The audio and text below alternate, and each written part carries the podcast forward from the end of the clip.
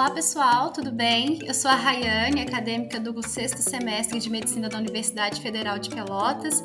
Estou aqui hoje para mais um episódio do Ginecologicamente Falando, o podcast do Departamento de Ginecologia e Obstetrícia da Faculdade Federal de Pelotas. Hoje o nosso tema é mamografia, o principal exame radiológico das mamas. Para falarmos desse tema, hoje estamos aqui com o Dr. Décio Henke, formado pela UCPEL em 1995, com residência em radiologia em Porto Alegre pelo Hospital Mãe de Deus, titular do Colégio Brasileiro de Radiologia desde 1997 e com doutorado em saúde e comportamento na área de mamografia em 2005. Doutor Décio, muito obrigado pela sua presença. Obrigado, prazer é meu em falar um assunto tão importante e relevante. Muito bem. Então, antes de começarmos, para a gente ter uma noção sobre a relevância desse tema, é importante a gente destacar alguns pontos, né? De acordo com o Instituto Brasileiro Nacional do Câncer, o câncer de mama é o segundo tipo de neoplasia mais comum entre as mulheres no Brasil e é estimado que atualmente surjam cerca de 58 mil novos casos a cada ano.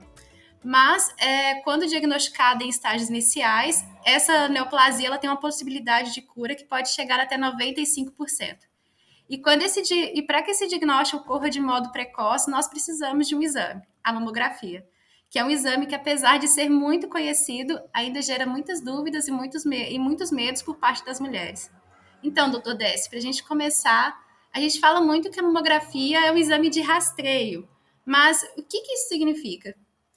Então, como tu bem falaste, é, a neoplasia de mama, quando for diagnosticada de forma precoce, ela tem uma chance de cura, uma diminuição da morbidade e mortalidade significativa, em até 95%. Né?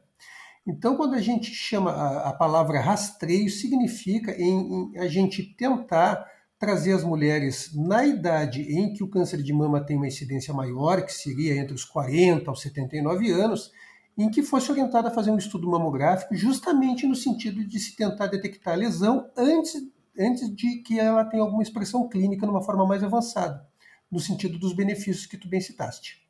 Uhum. E como que é realizado o exame mamográfico? O exame mamográfico, ele nos últimos 20 anos, eu diria, ele é, a técnica da, da realização do exame mamográfico melhorou muito no sentido de conforto para os pacientes, né? Hoje os equipamentos modernos que a gente dispõe, ah, as aquisições são feitas de forma digital, então os exames são extremamente rápidos.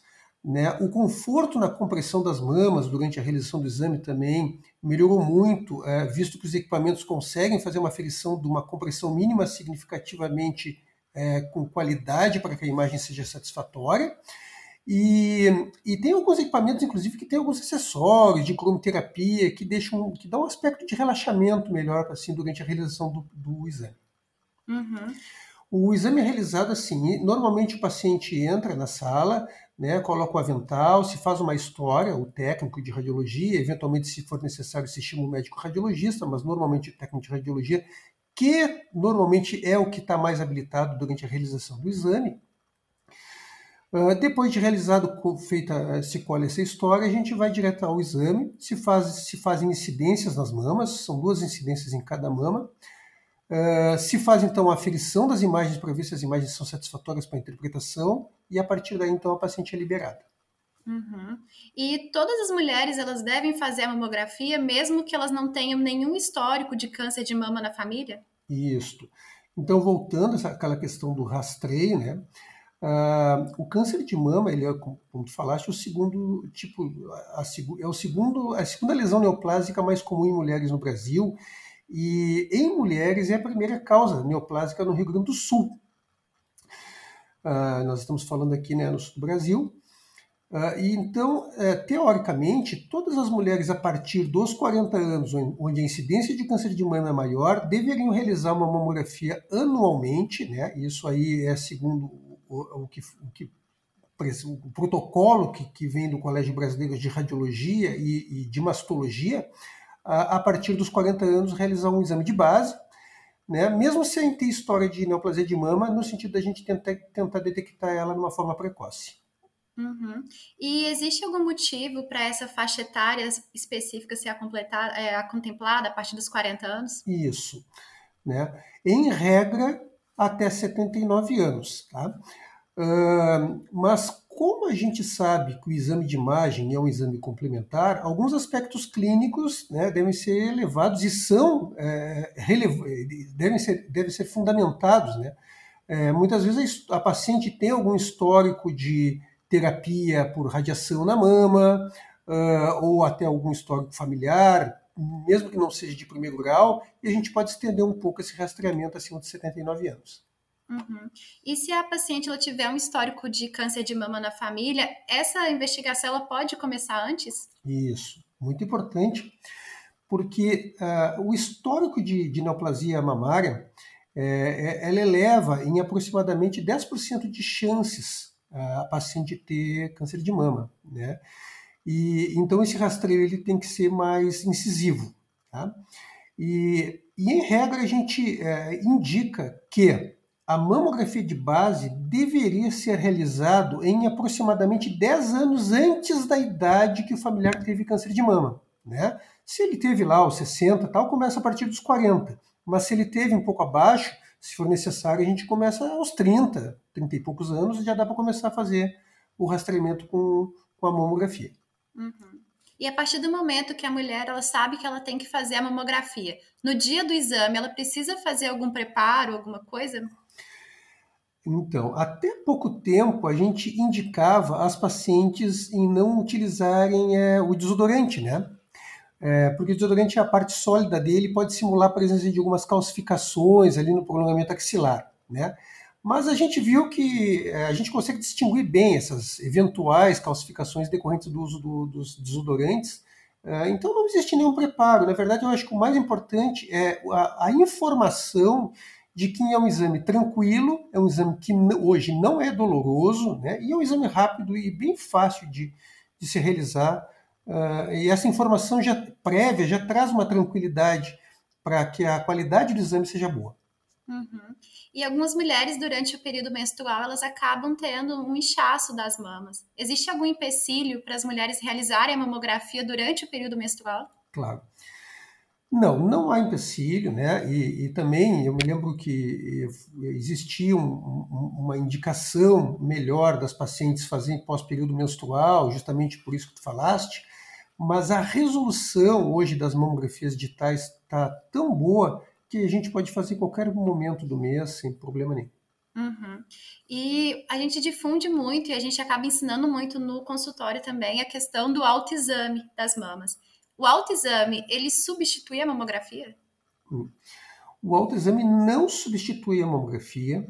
É importante, logicamente, para o autoconhecimento do paciente, mas a gente não, vem, não tem valorizado mais tanto o autoexame quanto em alguns outros momentos né, prévios. Né? A gente viu que essa questão do autoexame, essa, essa superestimulação do autoexame, acaba levando algumas mulheres a palparem alguns adensamentos, entre aspas, na mama, que não tem significado patológico nenhum. Então, muitos exames eram realizados desnecessariamente. É, o autoexame é importante? Lógico que é importante, né? alguma alteração, alguma mudança do, é, é, periódica uh, uh, na palpação ou até na inspeção, quando a gente se olha no espelho, bom, tem que, tem que dar uma alertinha.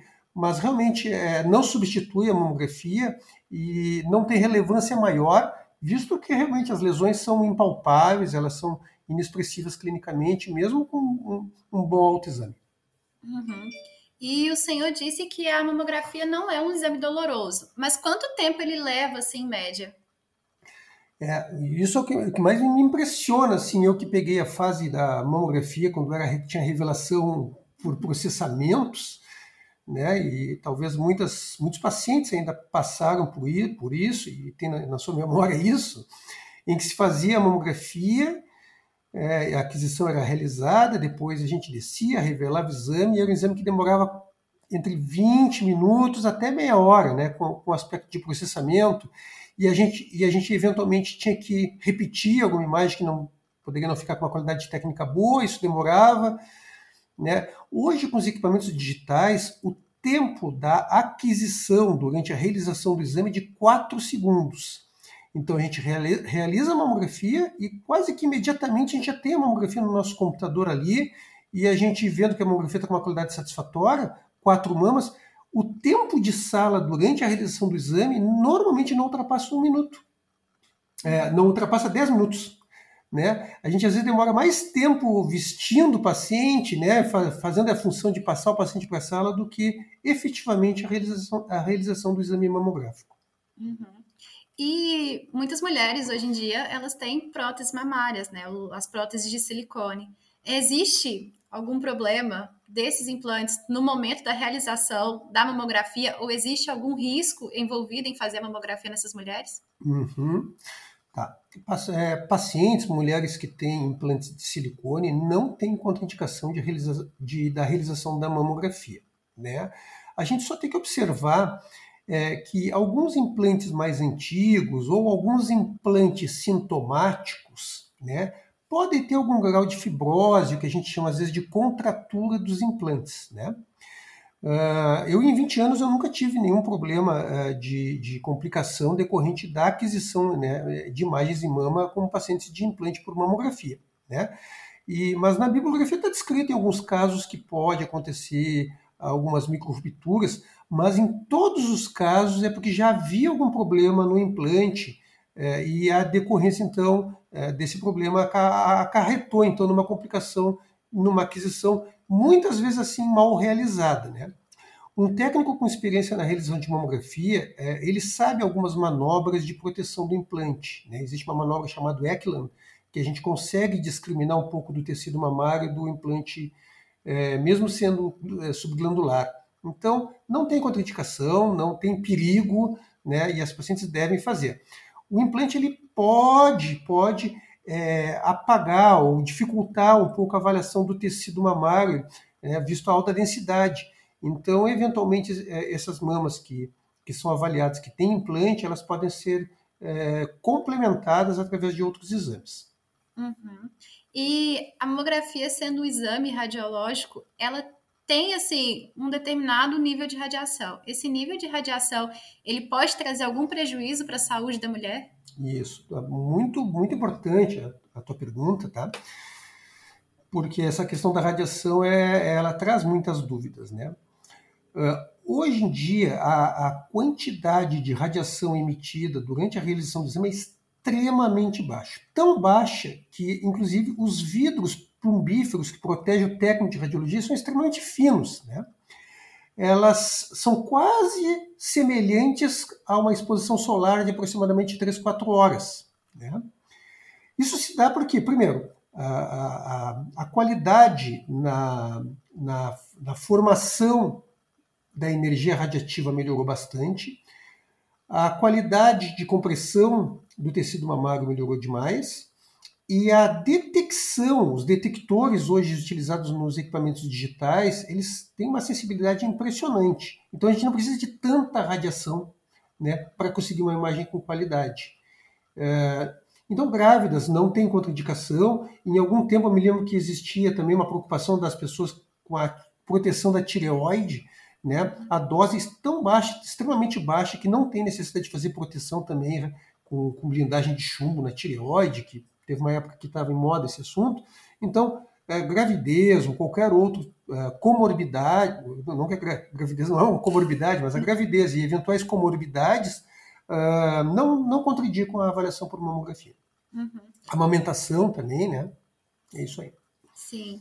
E tendo o resultado da mamografia em mãos, esse resultado ele é sempre correto? Uhum. É, eu, eu, eu, eu, acho que eu faria essa pergunta de uma, de uma outra forma, né? O resultado ele deve ser correto. Né? Mas quando a gente avalia um exame de imagem, ele tem uma sensibilidade e uma especificidade. Né? Algumas mamas, elas, elas têm uma característica anatômica que dificultam um pouco mais uh, a, a, eventual percepção de uma microlesão. Né? Mamas mais densas, por exemplo, podem, entre aspas, esconder alguma diminuta lesão, né? Uh, e o laudo, por exemplo, sai normal, e aí daqui a 3, 4, 6 meses, um ano, fa fazer a nova mamografia e detectou uma imagem que poderia eventualmente ter sido, ter sido detectada no exame anterior. Né? Mas aí entra no rol da sensibilidade do método, que é de aproximadamente 95%. E doutor Décio, tendo algum achado na mamografia, esse achado é sempre maligno ou existe alguma forma de classificar esses achados radiológicos? Isso, perfeito. A grande maioria dos achados são benignos e até normais, né? Porque as pacientes chegam para fazer o exame, na, a grande maioria chega uh, na clínica como rígidas, como uh, achados negativos, né? Ela vai lá para tentar identificar uma lesão que não seja palpável e não seja identificável clinicamente. Então, a grande maioria dos exames são normais, né? É, existem alguns achados incidentais né, na, na, mama, que também, na grande maioria das vezes, são benignos, algumas calcificações, algumas densidades, algumas assimetrias que existem no tecido mamário, que são consideradas como variantes anatômicas né, do estudo mamográfico. Então, existe uma classificação, na verdade, de achados que se tornou universal essa linguagem com os ginecologistas e mastologistas e radiologistas. Né? que é uma classificação de um sistema chamado BIRADS, né? em que a gente classifica mamografias normais como achados uh, BIRADS tipo 1, achados benignos tipo 2, achados provavelmente, benignos tipo 3, achados tipo 4 e 5 são achados que já têm alguma suspeita, de malignidade. E dependendo desses achados e com o, aspecto clínico né, é, abordado em cima da paciente, se tomar conduta uh, específica, né, e, e melhor para cada tipo de paciente. Então, eu diria que a grande minoria, né, a grande minoria teria achados de malignidade. Uhum. E a gente veio falando desde o início que a mamografia é um exame importante para reduzir a mortalidade, mas por que, que a mamografia reduz a mortalidade do câncer de mama? Isso, né? Ah, como o objetivo da gente é pegar ah, alguma eventual lesão neoplásica numa fase bem inicial, é, é, nesse momento que a gente consegue é, ter a, plano terapêutico é, com efetividade, né? De cura, né? De até 95%, como a gente falou no início da nossa entrevista. Né? Uh, e, esses achados, eles se dão é, principalmente pelo tamanho da lesão, né? Mas existem outros critérios também que ajudam a, um, um bom resultado terapêutico, que é a ausência de alguma lesão do linfonodo axilar, a ausência de lesões que a gente chama lesões satélites, lesões multifocais ou multicêntricas, né?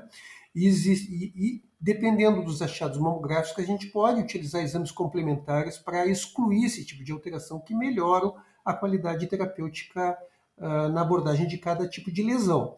Então, realmente, é, o importante é que quanto mais cedo a gente conseguir detectar, certamente a gente vai ter uma melhor efetividade no tratamento. Uhum. E a gente fala muito para as mulheres realizarem a mamografia, mas a mamografia é o único exame que detecta o câncer de mama? Isso. Por protocolo, né, a mamografia ela é usualmente o exame a ser realizado para a detecção de câncer de mama independente do tipo de mama, seja ela densa, seja ela um pouco mais gordurosa. Né? Uh, visto ainda né, que, que a, a, a, melhoria técnica em qualidade eh, na aquisição e, e, e, processamento dessas imagens melhoraram tanto que mesmo as, as mamas densas têm altíssima sensibilidade de detecção nas fases precoces. Então, realmente, é a mamografia, o exame a ser solicitado, deve ser respeitada essa faixa etária aí do, a partir dos 40 anos, né? Ah, o Ministério da Saúde, se vocês entrarem no site do Ministério da Saúde, vai dizer a partir de 50 anos. É, isso é uma forma de adequar né, um atendimento em massa pelo SUS, que, que, seria muito difícil como fazer todas essas mulheres a partir dos 40 anos. Né? E realmente a incidência estatisticamente ainda é maior a partir dos 50 anos. Então, por isso que fala ali mas, é, como, como havia falado, o Colégio Brasileiro de Radiologia e de Mastologia, elas indicam a partir dos 40 anos, por uhum. mamografia. Os demais exames podem ser utilizados como sendo exames complementares. Uhum. E quais seriam esses outros exames complementares? Perfeito. O mais comum, usual, associado ao estudo uh, mamográfico é, o, é, a ecografia, ultrassonografia das mamas. Né? ele é muito bem indicado é, em mamas densas, em que a gente pode detectar alguma eventual alteração que não seja sensível à percepção na, no estudo mamográfico, mas principalmente esses pacientes que têm achados provavelmente benignos, como nódulos bem delimitados, nódulos que têm características morfológicas bem sugestivas de serem lesões benignas, a ultrassonografia pode, pode através uh, de uma outra forma de aquisição, que é, que é, que é o estudo da reverberação sonora, é, confirmar esses achados como benignos. Ou até o contrário, né? muitas vezes uma imagem na mamografia que aparentemente é benigna, mas tem alguma suspeição ali, que seria naquela categoria 3 de provavelmente benigna, ela pode, inclusive, é, demonstrar uma alteração mais suspeita ainda e muda a conduta e poderia até mudar, inclusive, a classificação. Poderia passar para uma classificação maior, 4 até 5. Uhum. E por que então a ultrassonografia, já que ela tem essa sensibilidade um pouco maior, por que, que ela não é utilizada como exame de rastreio? Isso. É, eu não diria que ela tem uma sensibilidade maior, né? A sensibilidade na, na detecção da neoplasia mamária, a, o melhor exame é a mamografia. Né? A, a, ultrassonografia ela pode nos demonstrar melhor, pode, não necessariamente ela vai, vai acontecer isso, alguma lesão que já foi detectada na mamografia. Né? Uh, e, e, e em, em, alguns casos, excepcionalmente em pacientes mais novos, em que a mama é, é uma, bem mais densa, é uma mama hum, que pode é, ter algumas imagens que dificultam, vamos dizer assim, a avaliação mamográfica, esse exame ultrassonográfico ser inicialmente indicado. Mas é, normalmente ele tem que ter é, uma avaliação clínica bem específica, visto que o, o, ultrassom é um exame que a gente vai rastreando com o transdutor. Não tem uma, uma, uma imagem panorâmica que facilitaria a detecção de pequenas lesões. Uhum.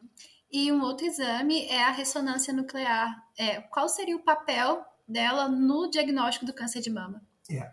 Eu, eu acho que esse exame é o que vem mais crescendo no sentido de avaliação das mamas, né, dentre todos os métodos diagnósticos. Eh, até então sendo utilizado. Né? A aplicação da ressonância magnética ela vem também como estudo complementar de eventuais achados mamográficos, eventualmente já relacionados à ultrassonografia e inconclusivos também à, à ultrassonografia, e podem se tornar conclusivos com a ressonância magnética. É um exame extremamente sensível para a detecção de câncer de mama, é, é, é, com, uma, com um rendimento muito bom para detecções de, de discriminar lesões inflamatórias, é, traumáticas, cicatriciais de lesões neoplásicas, mas ainda é um exame muito caro, né? E não se utiliza, logicamente, um exame é, com, tão, tão caro para se fazer rastreamento, né? Então ele tem ele tem algumas indicações que, que o mastologista, o ginecologista vai saber, ou até o próprio radiologista pode sugerir nos relatórios de mamografia e ultrassonografia. Na avaliação das próteses mamárias, dos implantes de silicone, isso sim, a ressonância magnética nos trouxe é, muito mais informações, né? Ah, no sentido de, de, detectar eventuais contraturas, pequenas rupturas, algumas deformidades, rotações dos implantes mamários, desconforto, em, uh, diagnóstico em pacientes que têm desconforto após a colocação dos implantes mamários, seja ela numa fase até inicial é, ou, ou eventualmente tardia. Né? Existem as complicações iniciais e tardias. Ah, como os implantes eh, de silicone também eh, podem dificultar a avaliação por ultrassom e, e, pela mamografia, porque o implante acaba comprimindo de certa forma um pouco do tecido mamário, a ressonância magnética traz informações uh, bem interessantes também do tecido mamário uh, em, em, pacientes que têm implantes de silicone. Uhum. E, doutor Décio, a gente está encaminhando já para o final da nossa conversa. E eu gostaria que o senhor deixasse alguma mensagem para as nossas pacientes que escutam o podcast, é, aquelas pacientes que estão com algum receio ou que estão com seus exames de mamografia atrasados. Isso. É, como, como, já, como conduta médica, né, nem como radiologista, né, como hum. conduta médica, a gente tem como preceito, como indicação, a gente sempre é, fazer uma avaliação é, mamográfica a partir dos 40 anos, o ginecologista, acho que começa desde a da adolescência, quando o, os pacientes, as, as, mulheres começam a frequentar os consultórios ginecológicos, também devem já aos poucos criando essa cultura, olha, quando chega perto dos 40 anos, vai pensando, né, tu vai fazer a tua primeira mamografia. A questão de ter uma primeira mamografia é muito importante, essa mamografia de base, ela serve, ela é muito interessante, assim, no sentido dos futuros exames, a gente ter um comparativo uh, para a gente poder fazer uma análise de alguma eventual mudança que pode, que pode ser alguma alteração suspeita, né? Uh, é um exame que hoje está muito mais confortável, não dói, né? A questão dos implantes, gestação, alguma alteração, alguma dúvida relacionada à radiação ionizante também é, é, é praticamente inócua, né? Fácil, rápido e extremamente efetivo, né? E, e desde o início, né, tu comentaste, né, do, da, da importância dessa questão do diagnóstico precoce, é, em que a gente tem até 95% de cura de, de eventual detecção, né? Eu, ano passado, aproveitando aqui a entrevista, eu tive essa experiência com a minha mãe. Né? Minha mãe fazia mamografia anualmente e detectou uma lesão com 7, 8 milímetros, né? É, retirou a lesão cirurgicamente, não precisou radioterapia, não precisou quimioterapia, não precisou mais nada, curada, né?